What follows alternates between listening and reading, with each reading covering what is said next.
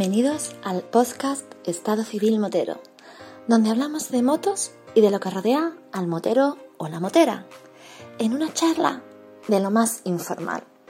Así que ponte cómodo o cómoda y disfruta de este episodio.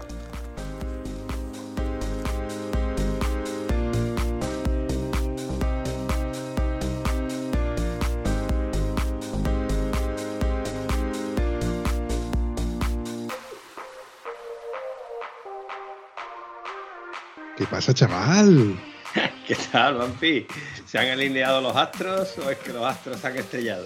¿Qué te ha pasado? Cuéntame. Yo creo que este va a ser, eh, si no el podcast más in extremi que he hecho contigo, creo que va a estar en el ranking de los, de los más in extremi que, que- que- que hemos hecho tú y yo, porque ha sido. ¿Qué haces? Ya me has liado. ya me has liado, tío. Además de que ha sido así, no, no se puede decir que haya sido de otra manera. Te- No, te- no. estaba aquí en casa, digo, no te, estoy editando y digo, ¿y si llamo a- aquí a- a- al cansino a ver cómo está? Y te pregunto, oye, ¿qué haces? Pues ya me has liado. No sabía lo que era, pero estaba liado ya.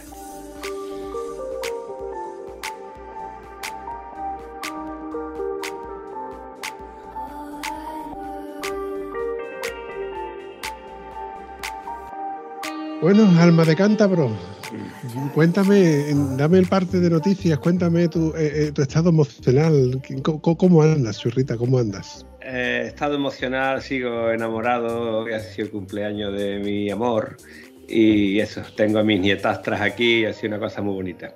En la parte opuesta estoy todavía con secuelas del COVID y estoy exiliado en otro cuarto con mascarilla cuando me acerco a los niños y en fin, no puedo darle todos los achuchones que a mí me gusta darle a esas criaturitas. Pero bueno, eh, espero que mañana ya está libre, iba a decir de polvo y paja, pero bueno, espero que esté libre de paja solo. Oye, eh, que- que- que- a ver, eh, es que igual la gente que nos escucha no, no, no se pone al día, porque tú y yo solemos hablar de vez en cuando, aparte que tenemos un grupo llamado ATPC Peluzos, ¿eh? donde hay varios integrantes, algunos de ellos la semana que viene se la piran, se, se van fuera de aquí, pero bueno, igual lo contamos esto. A lo que venía a referirme es que la gente que escucha este podcast a lo mejor no sabe que tú has estado con COVID. ¿Cómo ha sido eso, Manchote? ¿Cómo te has contagiado tú? Tú que eres el tío más fuerte que conozco, que eres más fuerte que el limón. Pues te voy a explicar, tú no has escuchado que dos que duermen en el mismo colchón se vuelven de la misma opinión.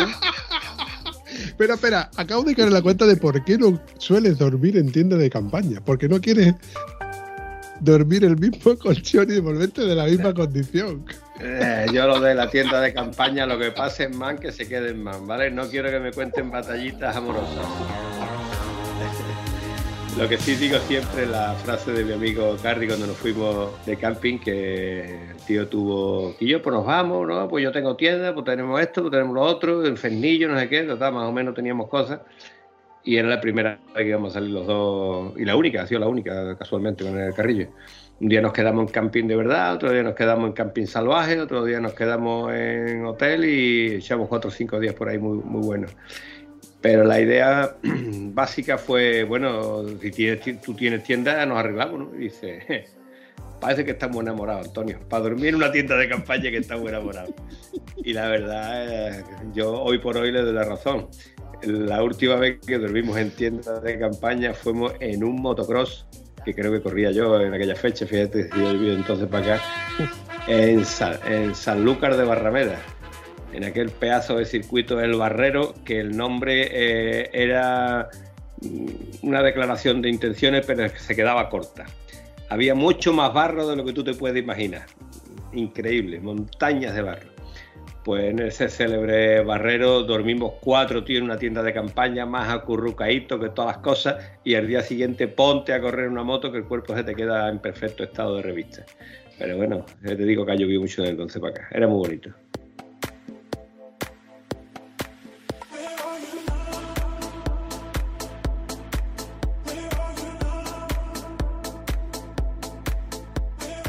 Yo, conforme me has contado eh, esta historia, eh, eh, automáticamente he rememorado aquella frase célebre o aquella célebre frase que, nuestro buen amigo el Piti comenta de vez en cuando en el grupo cuando, te dice, Antonio, eso de ir dos tíos en moto está muy feo, ¿eh? Ah, muy.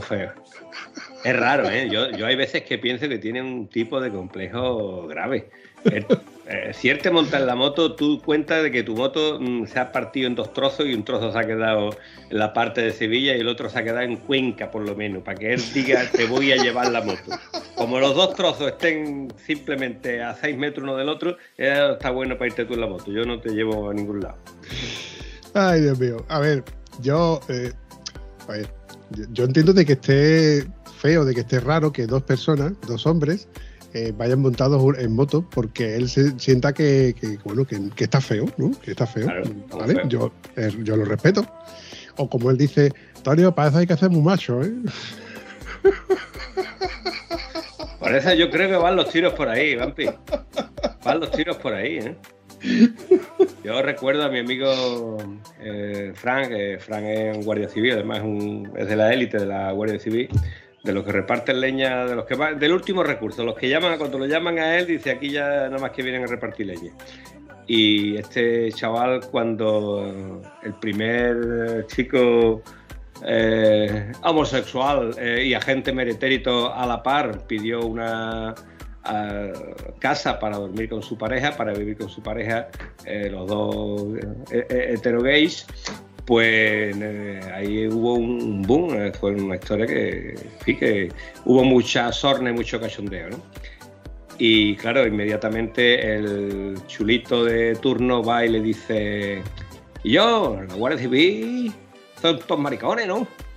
Y mi amigo le dijo muy tímidamente, muy suavecito, ya te puedes apuntar tú a la Guardia Civil. tú el problema que tenías para apuntarte a la Guardia Civil era ese, ya te puedes apuntar. Ya, ya los hay igual que en todos lados, que coño tendrá que ver lo que tú seas o lo que dejes de ser, ¿no? Hostia. No, Eso no lo he visto yo venir, Antonio. Y no, no, yo me quedé, me quedé tan gratamente sorprendido por la respuesta y digo, Guillo, qué bien te ha salido. Dice, pues esto llevaba yo entrenándolo un montón de tiempo porque sabía que me iba a venir, pero por todos lados, me la van a dar por todos lados. Oye, hay que hacer una aclaración que, que nosotros, tanto tú, Antonio, como yo, el Vampi, en el podcast de Estado Civil Motero no tenemos ningún tipo de connotación con el, con, con- con el sector LGTB, etcétera, etcétera, que nosotros eh, consideramos a que todos Ah, somos moteros, vamos, vamos a partir vale. de la base de que el Estado Somos moteros, pero Motero- habla por ti, ¿vale? Si tú no tienes preferencias sexuales, son cosas tuyas. Yo no he me metas, eso, yo te Antonio, quiero lo mismo. ¿vale? Te quiero lo mismo y te respeto. Mojón, coño. Hombre, con propiedad. Por cierto, eh, ahora hay un crucero gay que sale desde Valencia, estás tardando. Ay, Dios mío. Está tomado por el culo, Antonio. Vamos a ver. ¿Lo ves? ¿Lo No, ves? no- no mezcles churras con verina, porque No, tú y a- yo. mira, vamos a dejar tema este, ya vamos a hablar de moto que tú, hablando de churra, te vuelve loca. ¡Ay, que me quedo muerta! ¡Ay, esta tía de dónde la habéis sacado! Ya, ya. Sí, no, y al final terminamos hablando de cuando estuvimos en Cuenca.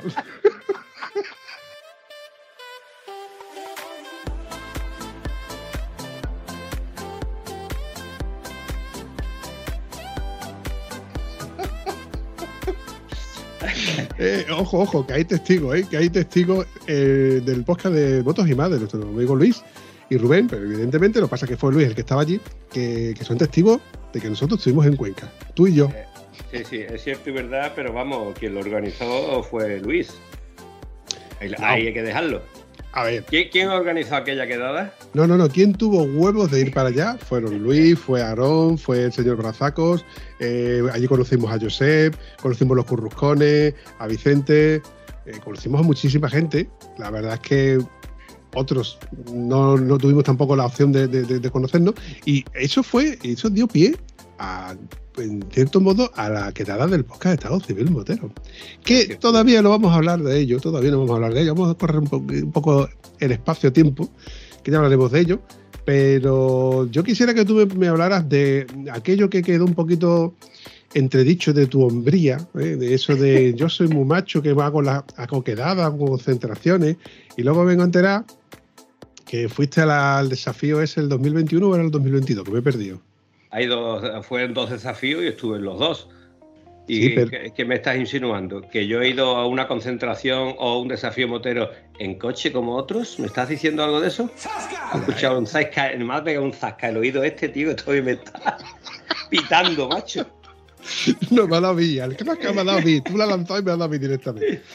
A ver, no, lo que pasa es que yo, a ti te dolió, a ti te dolió encontrarte con unas motos que, que era un tomate amarillo, por así decirlo, que era de la misma matrícula de la tuya y tenía más kilómetros que la tuya.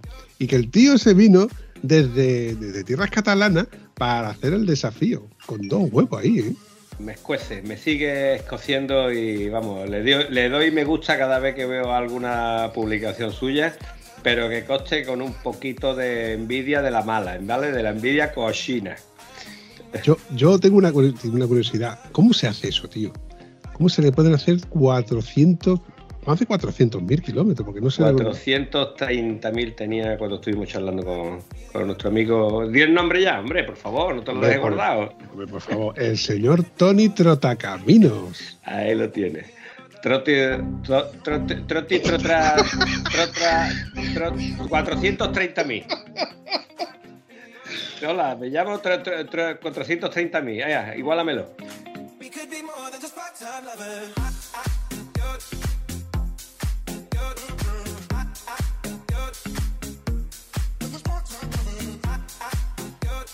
Ay, lo gracioso fue cuando le digo, oye, pues, pues voy a grabar con. Voy a grabar con. Ah, yo la conozco.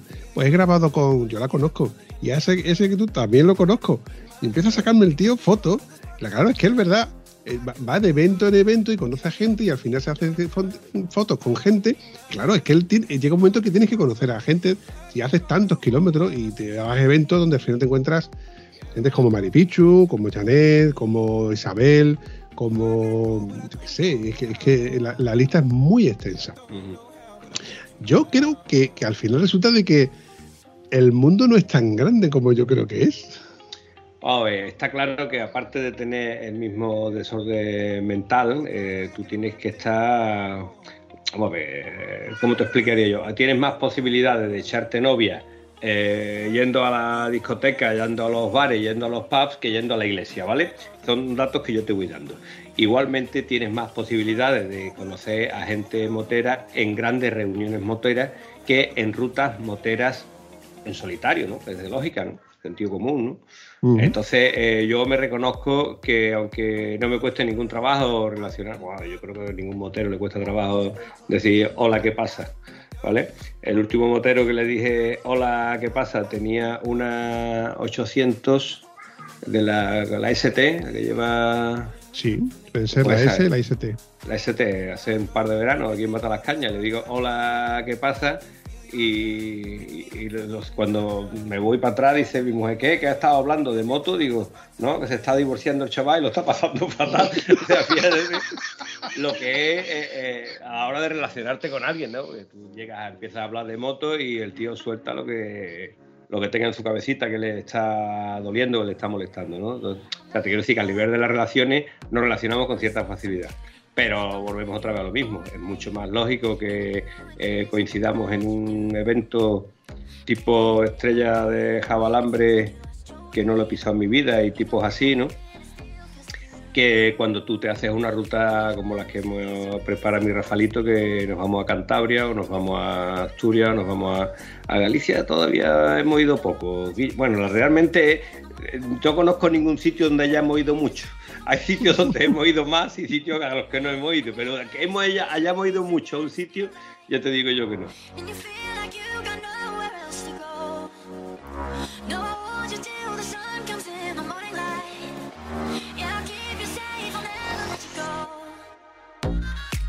Tú, estuviste en, en Galicia, ¿no? La ruta aquella de los faros que tú me contaste. Y tú, esa la hiciste tú con el Tito Tony, ¿no? Eh, correcto, esta fue una ruta maravillosa, pero volvemos a lo mismo, en la ruta maravillosa, las fotos, marav- exceptuando las fotos del cabo este fantástico de 680 metros sobre el nivel del mar, ¿te acuerdas que te lo comenté? Te lo voy a contar otra vez, hombre, porque es muy bonito.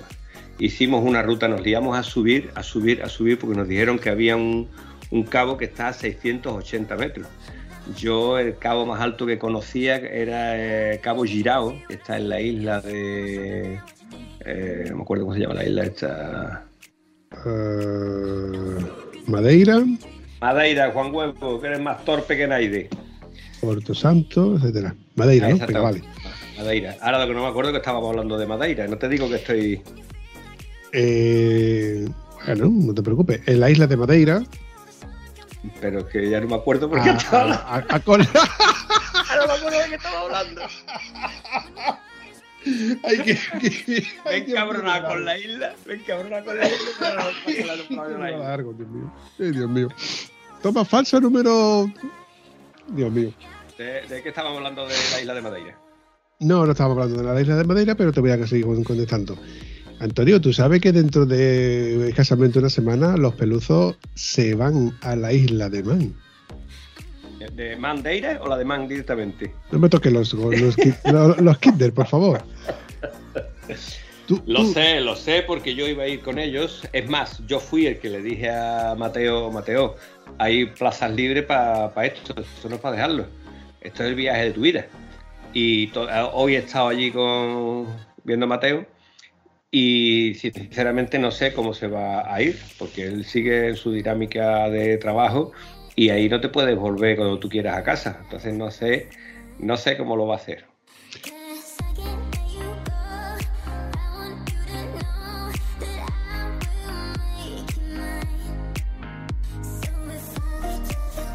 Ahí va el hilo de la cuestión de mi siguiente conversación, en la cual tú y yo vamos a despotricar y vamos a despelotar y vamos a sacarle las tiras de pellejo a estos tres peluzos.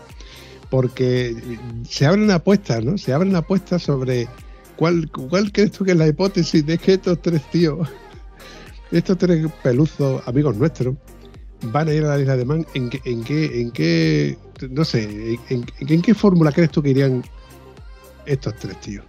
Porque estos tres tíos van a ir en un grupo mucho más extenso, que son los que van a organizar el- un, mogollón de motos, de un mogollón de disciplinas, ir al evento que es el Tourist Trophy en la isla de Man. De, de- de ese, no sé si son 40 o 50 motos que van a ir, de toda España, evidentemente, donde se van a ir reuniendo eh, conforme vaya llegando la ruta hasta que cojan ese ferry que les llevará, bueno, al itinerario que, que nos comentó Gonzalo en, en aquel episodio. Pero claro, yo sé que son mm, tres personas totalmente diferentes. Está Mateo, que es un buen mecánico, con lo cual llevan un buen mecánico, una buena, una buena infraestructura, llevan una, una buena moto, que es una Triumph, una Tiger 900 Rally Pro, precisamente, pero que bajo mi punto de vista, eh, eh, mira, vamos a enfocarlo esto como, como el, videojuego este de Jumanji, ¿no? La, la película de Jumanji, que se dan un toquecito y se ven los pros y los contras, ¿no? Virtudes y defectos, ¿no? Puntos fuertes y puntos débiles, ¿no? Por así decirlo, ¿no? El punto fuerte en este caso de, de Mateo, pues es que, que, pues no lo sé. no, pero es bromas, aparte. el punto fuerte de Mateo, como el punto fuerte de Piti, como el punto fuerte de Gonzalo, es que los dos tienen una gran capacidad para montarse en moto y parar a la puerta del bar y ponerse puro. Eso es una capacidad que tienen y es necesaria para ir a ese sitio. Eso Vale. es eh, no, no, no, no, eso, eso no es correcto. Vamos a ver, a- vamos a ver, vamos a hablar con categoría, ¿no? Con, con- Pues tiene, tienen esa capacidad. Esa capacidad yo no la tengo, tío. No soy capaz de llegar a pararme en un bar, llevarme siete horas allí tomando cervecitas, jiji, jaja. ¿A qué hemos venido? a ver, ¿Vale? yo, ya ves, yo los tengo en, alta estima porque son tíos que se hacen las Rider, que se hacen el desafío, que se hacen eventos de hacer 700 kilómetros a su ritmo, evidentemente, y con la condición de que se tengan que parar las veces que se tengan que parar, pero que son capaces de hacer tiradas largas. El problema, bajo mi punto de vista, es una cosa es, Mañana.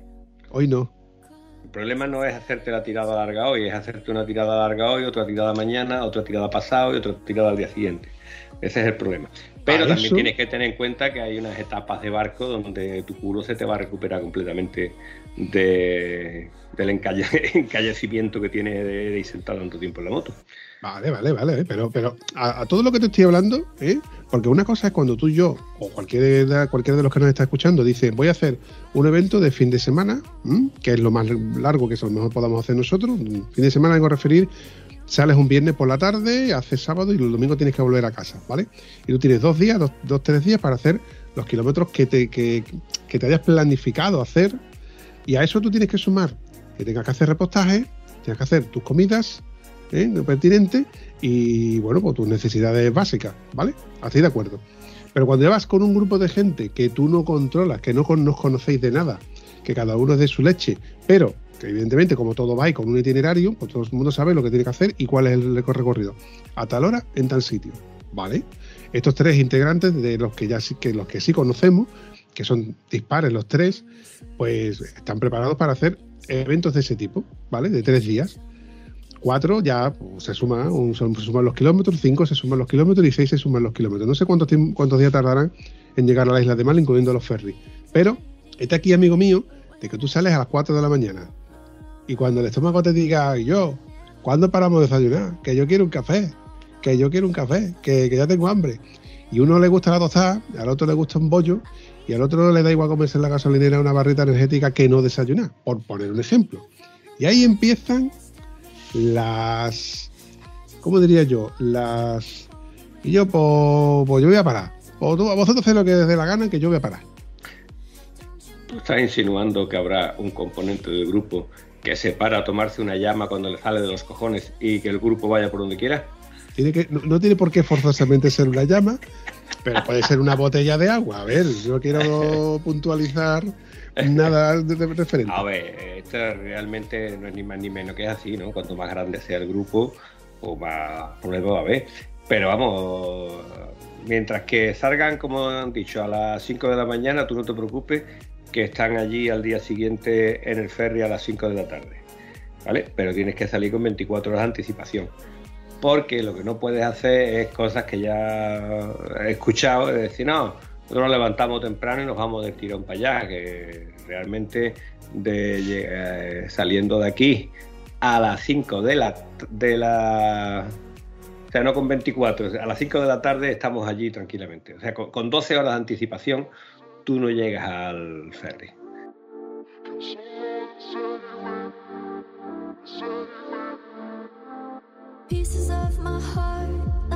Of the Porque vamos a ver si llegas al ferry, puedes llegar, pero eso sí que es extenuante. Hacer una ruta ah, diciendo tú, eh, vamos a ver, que en nueve horas se llega. Sí, es verdad, toda autopista nueve horas seguidas se llega. Mm, pero cualquier mínima tontería que te pueda surgir en el viaje, te, te entretienes una hora. Eh, tontería, no hablamos de cosas serias, cualquier mínima tontería. Que Eso nos ha pasado. ¿eh? Que Claro. nos ha pasado, Antonio. A Claro. ti y a mí, que yo he planificado la ruta al milímetro, te he dicho, Antonio, si vamos por esta ruta tardamos nueve horas.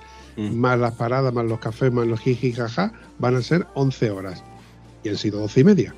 Claro. Y no hemos hecho ningún disparate. Nada, Ni- al contrario, hemos Eh, disfrutado. ha habido que pararse cuando había que parar, pero claro, son rutas que, que cansan.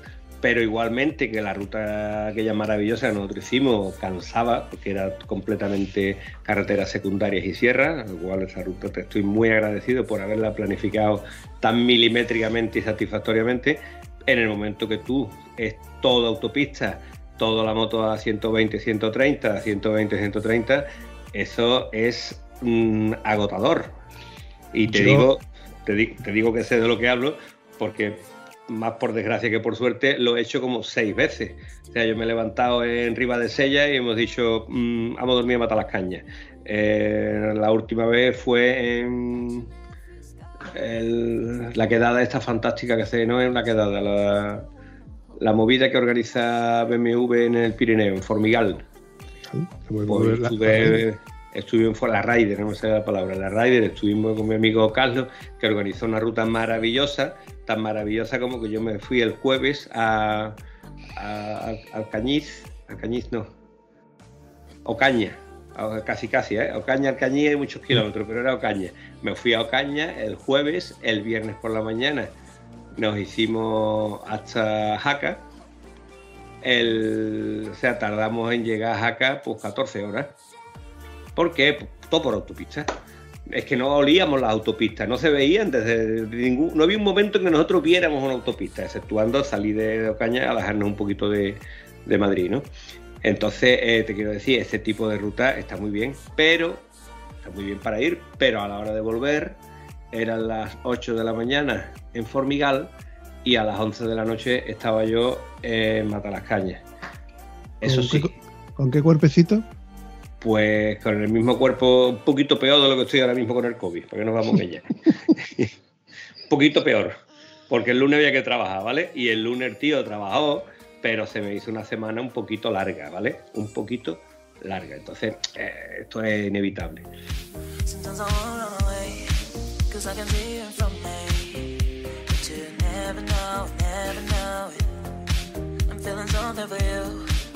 Entonces, si tú te vas a hacer un viaje, como que estamos hablando, de que el primer día te vas a cargar ya un punta a punta, corre que te pillo, como dice mi querido Piti, que tiene unos golpes simpaticísimos, es que él, ha estudiado en la universidad de Huye que te empujo.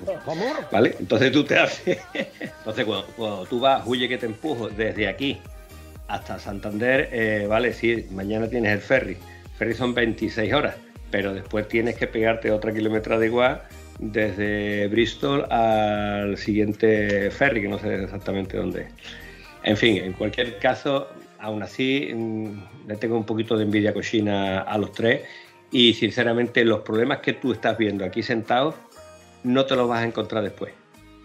Te vas a, encontrar con otros que no vas a saber cómo solucionarlo o tendrás que aprender a solucionarlo. No, a ver, lo bueno que tienen estos tres integrantes es que son gente resolutiva, son gente que, que saben buscarse la, la fórmula de solucionarse y evidentemente, sobre todo mi, mi- buen amigo Jesús El no es un tío que se achaque, a los problemas le busca soluciones y cuando hay algo que, si, él, una rueda pincha, le pone el dedo y le arregla el pinchazo, es por así decirlo, ¿no? Es, son resolutivos y no se, no se echan... A ver, no son de capa caída, pero eh, a, a lo que tú me estabas hablando, conforme tú me, tú me estabas hablando de hacer 12, 14 horas de kilometradas con la moto, autopista, a 120, 100... No, no, no, no, no, no. Te recuerdo que esas motos van excesivamente cargadas. ¿Y qué? ¿Cómo que y qué? Que esas motos a 120, mm, mm, la, la- la fuerza que ejerce contra el viento son con- van ejerciendo una- un tipo de inestabilidad que yo creo que no es seguro circular a esa velocidad.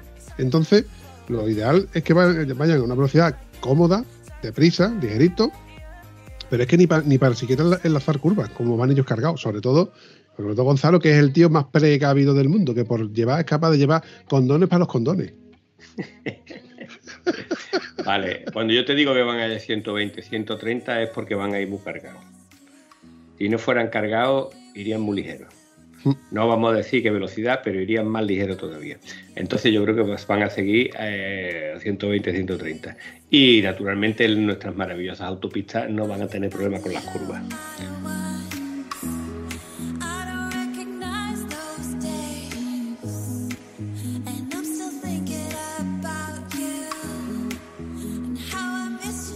Sí, estoy de acuerdo, estoy de acuerdo contigo. En ese aspecto estoy de acuerdo contigo. Ahora, gracioso tiene que ser. Yo daría cualquier cosa, de verdad, Antonio, daría cualquier cosa por verlos montar a los tres juntos en las tiendas de campaña.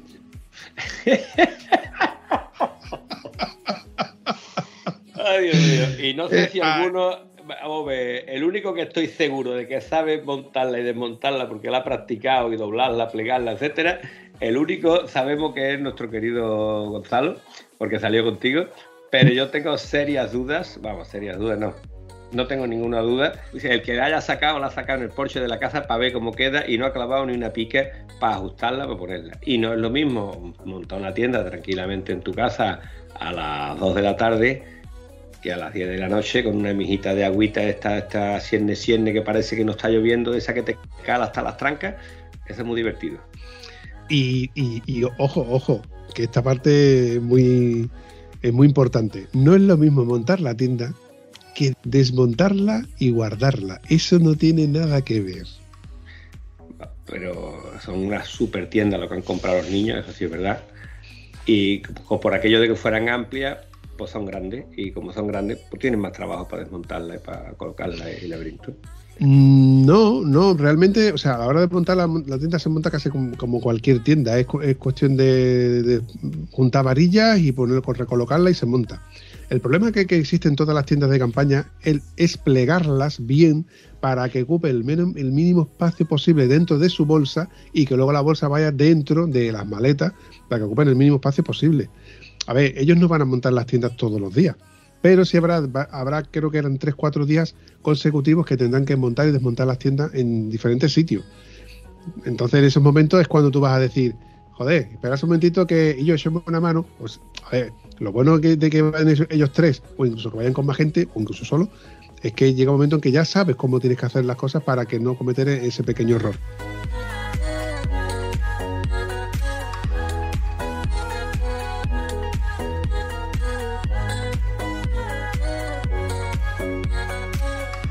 Gonzalo, eh, su prueba de fuego, porque además fue así, fue casi de, que de fuego, fue que mm, después de desayunar, ya que nos, empezó a chispear, tuvo que desmontar la tienda, guardarla como pudo, que el mal me- medio enrolló en la bolsa para luego meterla dentro de la, de la moto y luego cuando pudimos, pues reubicar las cosas en su sitio. Claro, la bolsa la hizo bolsa, perdón, la tienda le hizo bolsa, con lo cual cada vez que le intentaba de, de apretujarla para todo esto, ya lloviendo en condiciones, pues te agobias, ¿no? Tú mojado, la tienda mojada, meterla en la moto mojada, eso agobia. Son situaciones en las cuales dices tú, de esta ya aprendo muchas cosas, ya no me va a volver a pasar. ¿Te puede pasar? Sí, claro que te puede pasar. Por ejemplo, que te coincida que, que es más de noche, que hay algo de niebla o viento. Eso sí que es desagradable. Desmontar una tienda cuando hay viento.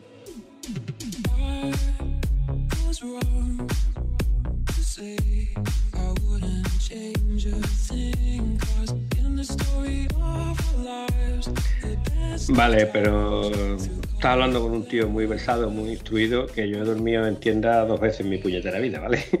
o sea, que este tipo de contradicciones. Contra... problemas de contrariedades a la hora de montarla, desmontarla, montarla con agua, con esto, lo otro, realmente no. Yo he tenido suerte y eh, las pocas veces que hemos tenido no hemos tenido problemas. Y por supuesto, el hacer las cosas con tranquilidad. Eh, no es lo mismo decir, montate que nos tenemos que salir corriendo y la lleves al puñado, cuando eso te va a ocupar, mm, va a ser una vela lo que vas a llevar ahí montado. Apárate, montala, plégala, flexiónala y hazla lo más pequeña posible para poderla meter aquí o allá, ¿no? Fin, pero yo esto no lo veo inconveniente. Yo creo que van a disfrutar con esto y de, de esta es la verdadera esencia, la verdadera experiencia del cacho viaje. Y para mí la verdadera experiencia es como tú dices, que cada uno es como es, sí, pero eh, tú, tú y yo tampoco somos tan, tan parecidos. Yo soy guapísimo, tú eres muy feo, etcétera, etcétera. Y sin embargo, nos llevamos de puta madre. Incluso Eh. en tiradas más largas. Eh, a ver, quiero hacerte una anotación, Antonio. ¿Quién de los dos es el guapo? Le voy a preguntar a mi nietastra, hombre. Voy a llamar a mi nietastra para que te conteste esa pregunta. ¿Ves tú ya ganado? Ahí no, te, ahí no te voy a discutir. Es imposible.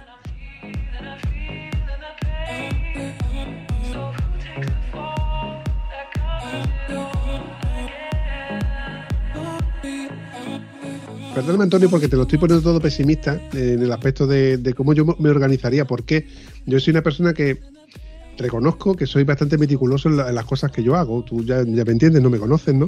Ya hemos salido alguna que otra vez y sabes que suelo ser meticuloso para intentar de que no, no haya fallos o que no me coja al toro, a lo que vengo yo a referirme. Que no significa que no me lo coja, que me lo puede coger. Entonces, yo planificando este tipo de, rutas, yo me, me solidarizo mucho con Gonzalo, que Gonzalo va súper bien equipado. Creo que va incluso excesivamente equipado, pero preveyendo de, que lo, de lo que pueda necesitar. Lleva todo lo que él pueda necesitar y más. Sin embargo, cualquiera de los otros dos integrantes del grupo es todo lo contrario. ¿Por qué? Porque evidentemente no están hechos a salir eh, de acampada, llevar equipamiento de acampada y etcétera. Tampoco lo ha necesitado, no le ha hecho falta. Y el que, por ejemplo, que a lo mejor más asimilado está o más equilibrado entre ellos dos es el Piti, que sí que es- sabe cocinar incluso en un fogón. O sab- sabría hacerte una candela un fuego y, bueno, que sobreviviría, entre comillas, eh, a base de llamitas y cosas de ese tipo.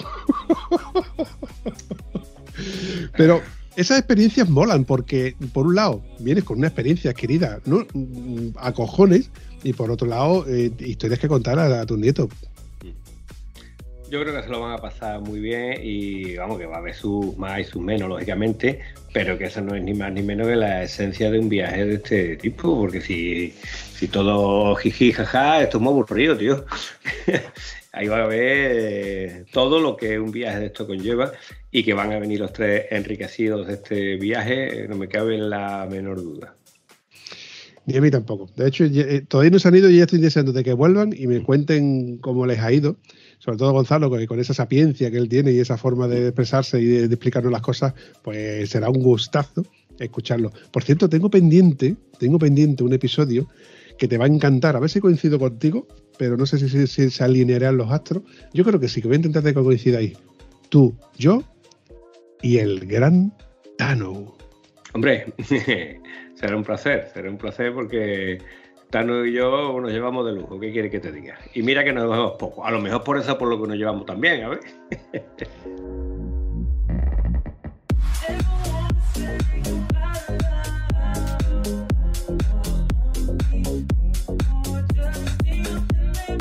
Adivina qué, qué- qué está haciendo el, el- el- el- el gran hombre. Pues el gran hombre en su más amplio sentido de la palabra, creo, creo recordar que se iba a ir a Estados Unidos, ¿no? Haciendo la ruta 66. Exactamente, con una Harley Davidson. Bueno, ya eso me lo contaré con, con lujo de detalle. Espero que yo estar equivocado porque me han contado que la ruta es decepcionante. eh, Tiene muchos tramos que, que ya no existe como tal, entonces otros tramos que la están manteniendo eh, echándole cojones porque no hay quien quiera invertir en esas carreteras ni nada. Vamos, lo mismo que pasa en la carretera de España, que están ahí las carreteras pero nadie invierte en ellas. Por cierto, por cierto, eh, tengo que decir algo a favor de la conversación de carreteras, tío. Que, que yo me quejo mucho de esta gente y sin embargo han trabajado, han pintado la carretera. ¿Cuál? La, la carretera de Almonte, el Almonte, Mata las Cañas, está pintada en su totalidad. ¿Vale? Con todos sus agujeros, pintada, pero con sus agujeros, con toda su mierda, pero pintada, con toda su grava, con todo su chino en los arsenes, no se han barrido, pero pintada y con toda su rotonda que han barrido la, la- la tierra del suelo, ¿vale? Que tenía tierra como para cuatro carrillos manos, pues la han echado un poquito para el lado por donde ha pasado la máquina de pintura. Entonces yo creo que eso tiene garantía que dura hasta el principio del verano. Acabo de recordar esa frase que dijo nuestro buen amigo Juan Romero, que bueno, no nos lo dijo él, pero bueno, sí me lo dijo, bueno, perdón, sí que me lo dijo por teléfono, pero que tú me mencionaste lo de es que usted no llevaba la, no llevaba la velocidad adecuada a la vía. No estaba a la velocidad adecuada a la vía. Anda huevo, tío. Anda huevo. Eso es algo intrínseco y morfológico para la psique del ser humano. Entra en todos lados, tío. Esas son cosas que entran en todos lados. Tú esa frase la metes con un calzado en el Padre Nuestro y dices tú, pues sabes tú que queda bien, pero macho, mm, es como hablar con palabras estrújulas. Quillo, vamos a hablar de contenido, vamos a hablar de, de- de soluciones y aquí no se habla de soluciones. Aquí se parchea como máximo. Bueno, vamos a correr un estúpido velo sobre la carretera del monte, que solamente la conoce la gente que está cerca del monte, porque como este podcast lo escuchan fuera de, de- de- de- de tu- de tus dominios, ¿no? Una, una pregunta, ¿hay carreteras más para allá, tío? Existen. A ver, hay otro mundo después de Almonte, Antonio. Es que a mí me, me han dicho, he escuchado, tengo noticias de que hay viajeros, viajeras que tú entrevistas que vienen de incluso de la otra parte del charco, pero como son mujeres y no son feas, pues no me llamas para charlar con ellas. Claro. Entonces, Vamos a ver, Antonio, pero tú qué esperas después de decir que tú, que de los dos tú eres el guapo. Si de los dos tú eres el guapo, no voy a dejar que tú grabes con las mujeres guapas. Grabaré yo, no que soy el feo. Eso es así, compadre. Eso sigue siendo así. pero si es lo mismo, Vampi, si es, si es por. esto no se puede tocar. Si esto se pudiera tocar, tú tenías la cara ahora mismo con los, todos los dedos señalados. Del zascazo, ¿no? Del zascazo, zasca. Ay, Dios mío. Oye, eh, yo doy por hecho de que tú te- tienes que estar loco por salir de ruta. ¿Tienes algo previsto? Ah, Me voy a la Cantabria 360. Lo malo es que. yo- sabía yo que tenías algo por ahí. Sí, pero Guillo, todavía faltan tres semanas en las que voy a estar muy ocupado, pero me va a ser complicadito coger la moto. Tenemos la función de iglesia, que es que sale la Virgen del Rocío por Almonte, ¿vale? Que me va a coger en un estado de forma algo más que deplorable. Está el traslado de la Virgen, que es el fin de semana siguiente, que va la Virgen desde Almonte hasta el Rocío, a hombros, ¿vale? Son 16 kilómetros. Y al fin de semana siguiente está el Rocío Grande. Entonces son tres eventos que no estoy dispuesto a perderme bajo ningún concepto y por esa razón es por la que el Tate no se ha ido a la isla de Man. La verdad es que mm, a mí me extrañó cuando yo escuché de que se iban los tres peluzos y se iban sin papá peluzo. Pero claro, ya luego fue, fue Gonzalo precisamente el que me dijo, dice, no, es que papá Pitufo va al traslado de la Virgen y demás, y como todo el mundo sabemos, tú eres muy devoto de la Virgen del Rocío. Sí, cierto es, cierto es. Pues me parece Y- muy bien, Antonio, me parece muy bien. Y, y te voy a decir una cosa que si la quieres poner en antena como cosa tuya. Yo le voy a pedir a la Virgen de Rocío por ti desde debajo de ella este domingo.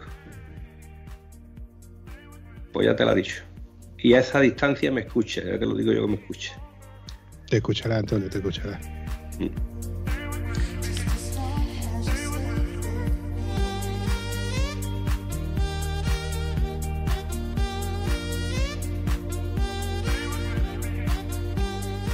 Bueno, Antonio, una preguntita facilita. ¿Tú ya has sacado la equipación de verano? Porque ya con las calores que estamos teniendo, mi hermana, mm, va haciendo falta, ¿eh?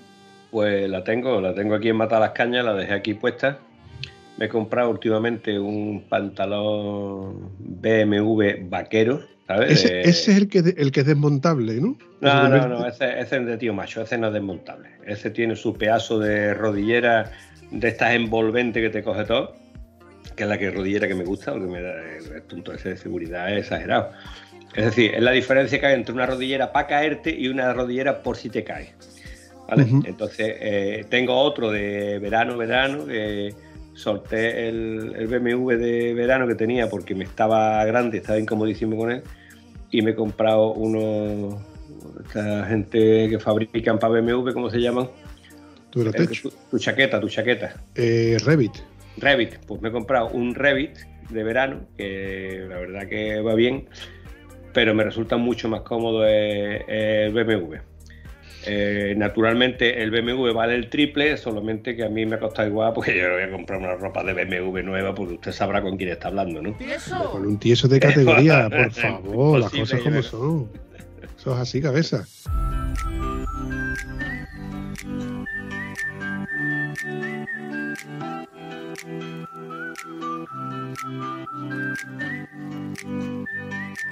Yo es que te explico, cuando, cuando he dicho del pantalón desmontable, porque recuerdo que cuando yo compré mi moto, vaya en el año 2008, recuerdo que en el concesionario había un como un, expositor de ropa y estaba ese pantalón, que de hecho estaba el pantalón en negro y un pantalón en un gris casi, casi blanco. Y le pregunté al, al- vendedor, ¿no? A José, digo, ¿y ese pantalón es de, es de moto? Y dice, sí, sí, además desmontable. Dice, yo tengo uno que cuando voy a la concentración de Faro, llego allí, me quito el pantalón y voy en pantalón corto. Y la verdad es que es una idea cojonuda. Tener un pantalón de moto que sea desmontable, eh, que tú llegues a un sitio y te lo pongas en pantalón corto, eso es cojonudo. Que de hecho yo creo que más o menos por ahí pillo yo la idea de mi- mis pantalones de verano, sobre todo el, que, el que tengo de que también es Revit. Cuando llego al sitio me quito el pantalón directamente porque es súper cómodo, que la cremallera la tiene, que te llega hasta la abertura de las entrepiernas, no de la, tú sabes, de los kinder. Y es súper cómodo poder quitarte la- el pantalón y quedarte en tu bañador o en tu pantalón corto si lo llevas debajo. Es más, como desde que se inventaron los pantalones estos tipos de caldón, tipos printer, que son desmontables, que son de una, de una tela súper finita, que se comprime, se enrollan, que va- vamos, eso es imprescindiblemente necesario llevarlo con mi equipación en la moto, ya sea en verano o en invierno, porque a la misma, a la misma de que son cortavientos, son muy fresquitos. Si además son desmontables, pues mejor que mejor, porque llegas al sitio, te quitas tu pantalón de la moto. Si debajo ya llevas este pantalón, nada más que tienes que quitarle la parte larga y quedarte en pantalón corto, o si no lo llevas, en cualquier sitio, cambias uno por otro.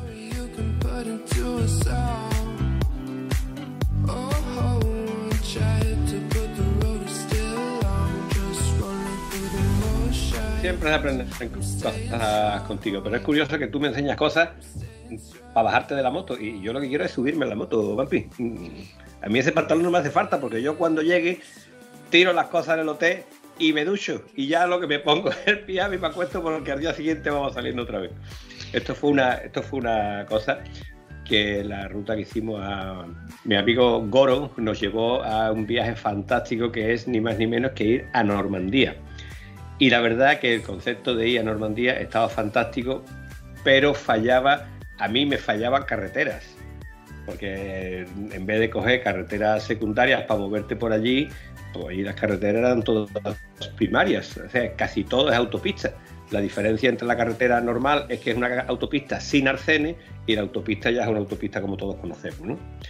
Entonces ahí te queda un poquito fuera de juego. Que la ruta fue maravillosa, por supuestísimo, pero es muy complicado hacer una ruta turística de visitar sitios, bajarte, mirar para acá, para allá y hacer una ruta motera de hacerte una potente kilometrada. Entonces, eh, la conclusión que sacamos después de este viaje, que yo, o una cosa o la otra, porque dos cosas no es prácticamente incompatible. Tú no puedes hacer una kilometrada si estás parándote cada 20 kilómetros a visitar un sitio, a visitar otro y otro. Entonces, la verdad que el viaje estuvo eh, por encima de todo, pero a mí me faltó, eh, o sea, eh, la ida mucho más sinuosa, que la ida el primer día nos cargamos 1200 kilómetros, quedamos, no me acuerdo qué pueblo de Francia era, cerca de Toulouse, y me faltó carreteras, no autopistas para allá para acá, 1200 kilómetros de acá.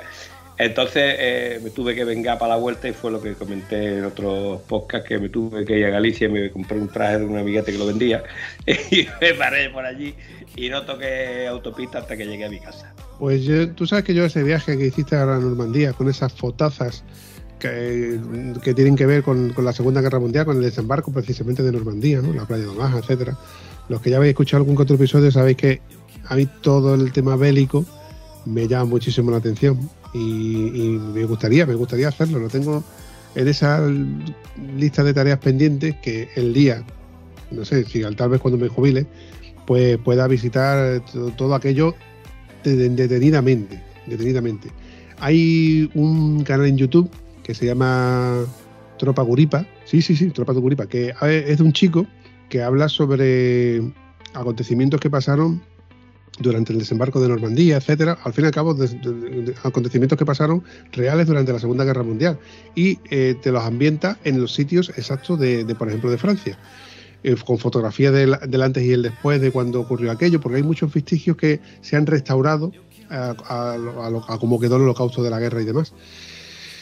Yo os recomiendo que le echéis un vistazo si os gusta tanto como a mí. Si habéis seguido la serie Hermanos de Sangre, que es una serie real ambientada en el, primer batallón de paracaidistas de los Estados Unidos, que se estrenó precisamente durante el desembarco de Normandía, pues cuenta todas esas vivencias que, y cosas que pasaron por allí.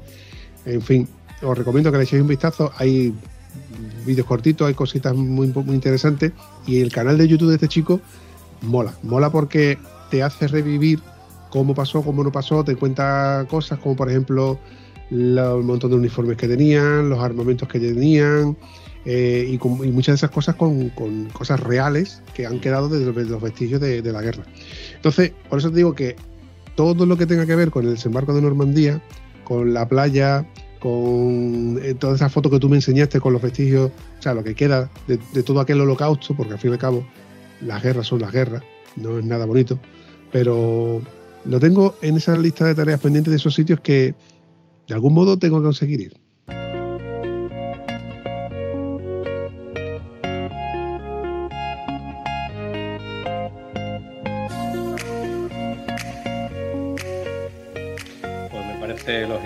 Un pequeño detalle de, esto, que no se puede decir todas las cosas, pero hay pequeñas puntualizaciones que te marcan. Cuando se hizo el desembarco, eh, había pueblos que tuvieron que estaban co- cogidos por los franceses, pero había población francesa allí, ¿no? Pues se estima que en Fuego Amigo murieron más de 20.000 personas. ¿Está enterado? Fuego Amigo. ¿Cómo no sería tan amigo, digo yo, no? Pero claro, mm, o sea, una barbaridad es una barbaridad. Eh, a mí, a ti, si el mundo bélico te pone, a mí el mundo bélico mm, es mm, también la consumación de la aberración humana. No se puede ser más imbécil que eh, perder la vida por querer algo, ¿eh? para que vea que yo, que sí, pues, pues está muerto, ya, ya no tiene tanto interés, tanto poder y tanta cosa. Pero bueno, es la realidad y tristemente la realidad se nos ha venido encima una vez más, que lo tenemos lejos, pero no lo tenemos tan lejos.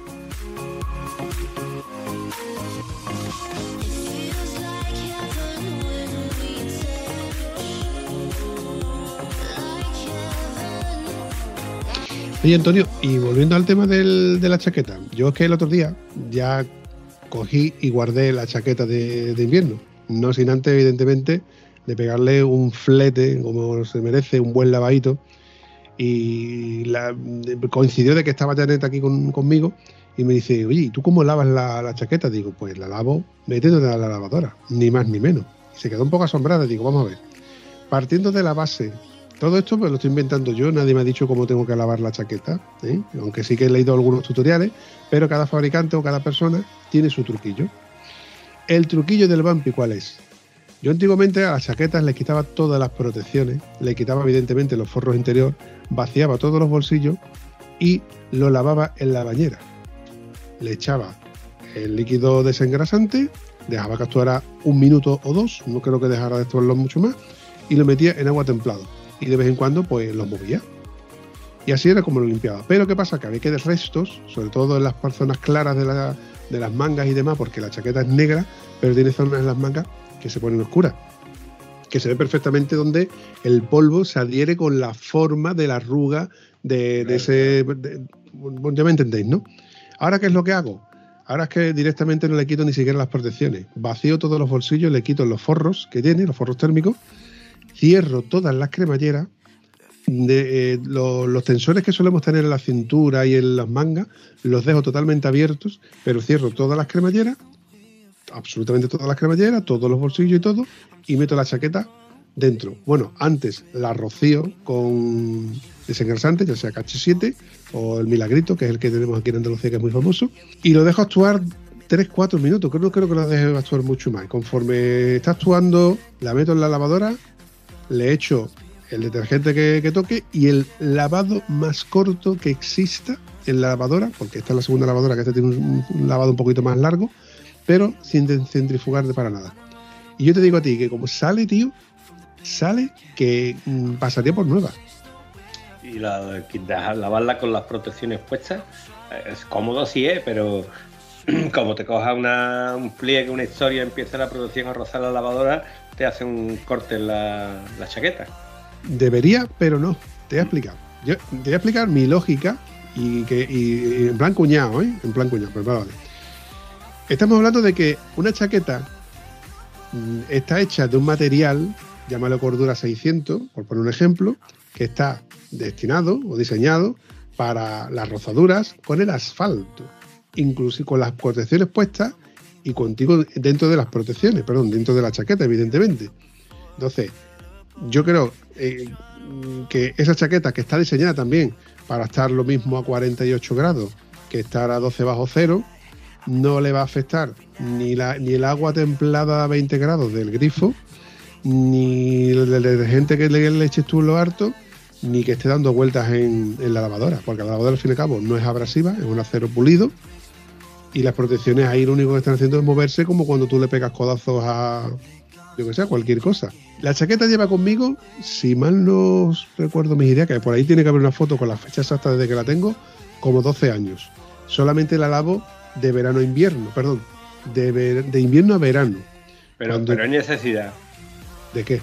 Que la lave todos los años, tío, hay necesidad. Hombre, por favor, que tú te montas la moto 10 minutos para ir a comprar Un pan, tío. mojón para ti, Antonio. Un mojón. Comprar pan, lava la chaqueta, pero chiquillo. Los ¿cuánto? cojones, Antonio. Ahí sí, eso sí que no te lo compro. Yo tengo que, yo lavo la chaqueta porque se pone de mosquito muy guarra. Y como la meto yo, como me suelo meter por campo, por, bueno, por, por sector berenjenales, pues siempre que llega esta época, pues está muy sucia, muy, muy sucia. Y mira que la chaqueta es negra. Si llega a ser la típica chaqueta de Overlander gris, que es donde hay mucho gris y colorines, tipo Power Ranger, pues eso sí que estaría feo, feo. Pero feo, feo. El pantalón es que ni se nota. Porque el pantalón, mira, es más. Yo cuando lavo la moto, cuando yo lavo la moto, después de lavar la moto, me doy con la manguera.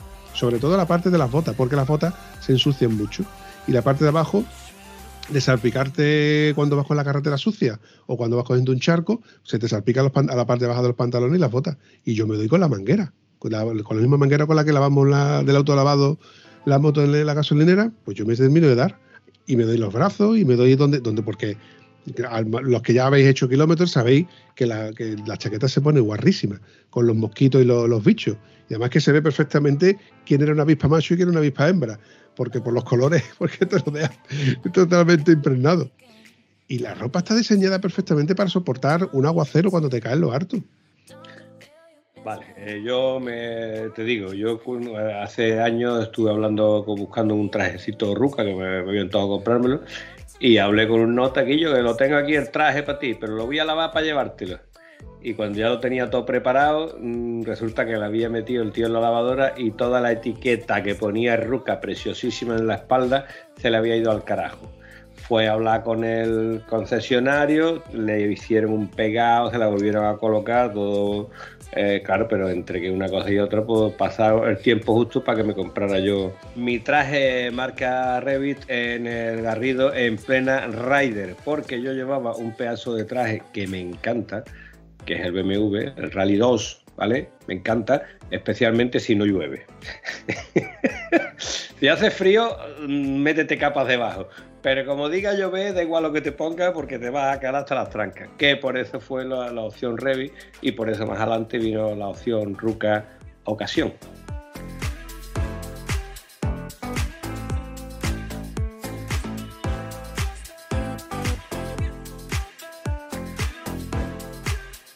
Ahora que lo has dicho, el único defecto que ha tenido el traje Revit Sun 2, mi traje Revit Sun 2, que de hecho quiero recordar de que José de Dame Rueda lo tiene, tiene el mismo exactamente, y el Sorrentino también tiene el mismo traje.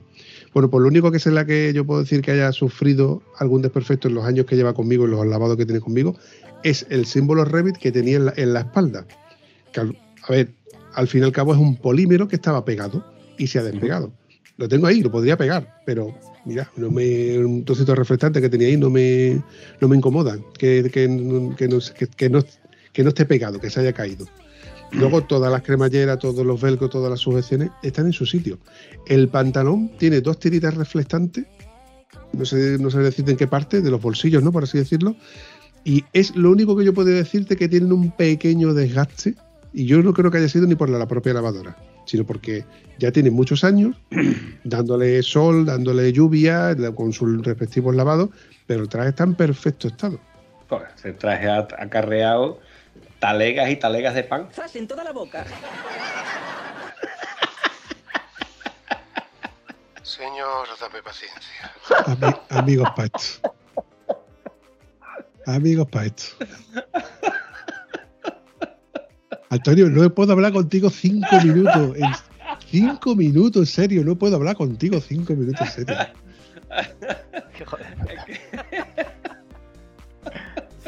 Antonio, Déjalo, déjalo. Tú ríete, tú ríete, pero la próxima vez que te vea haciendo la cucaracha, el que se va a reír soy yo, ¿eh?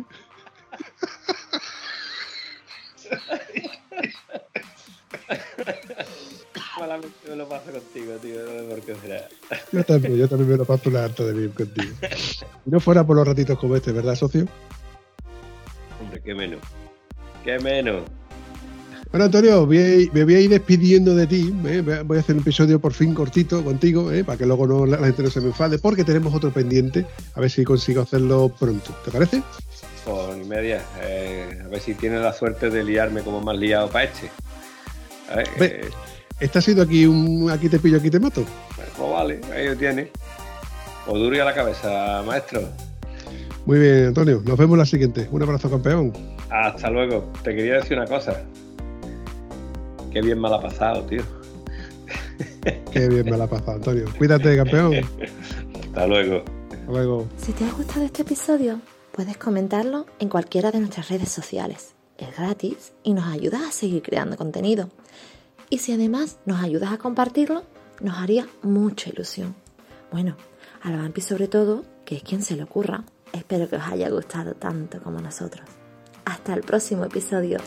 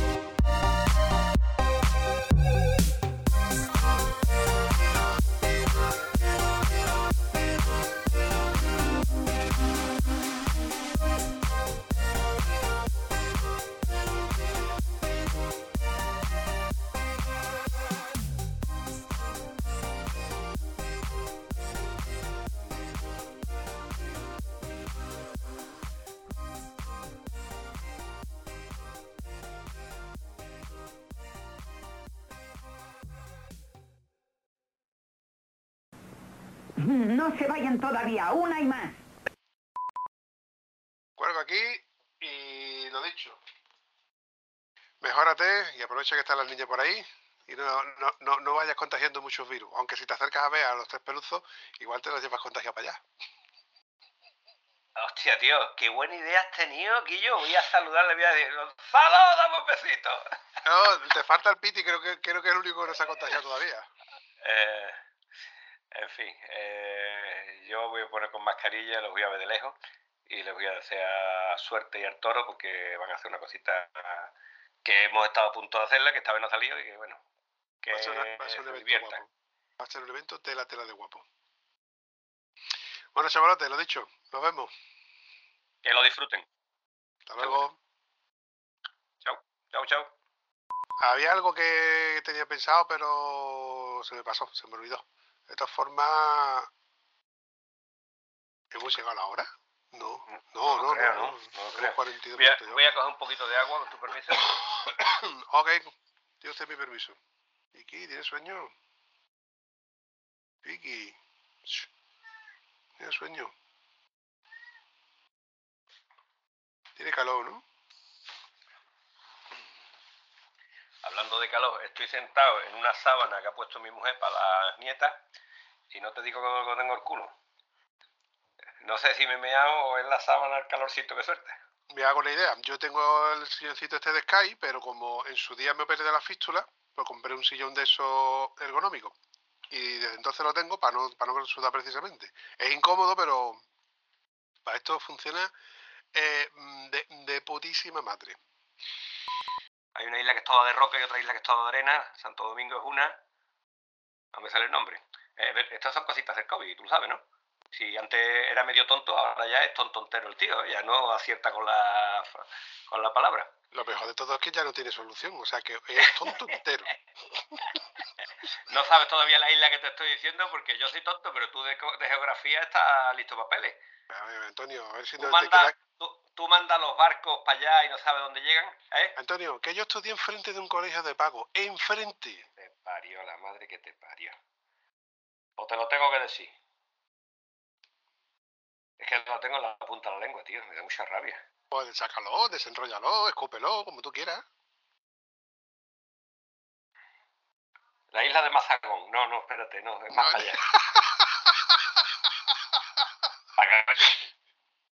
Oye, tú eres... Yo tengo una cultura, chaval, no como tú. Pierde un poco de cobertura, ¿eh? que lo sepas.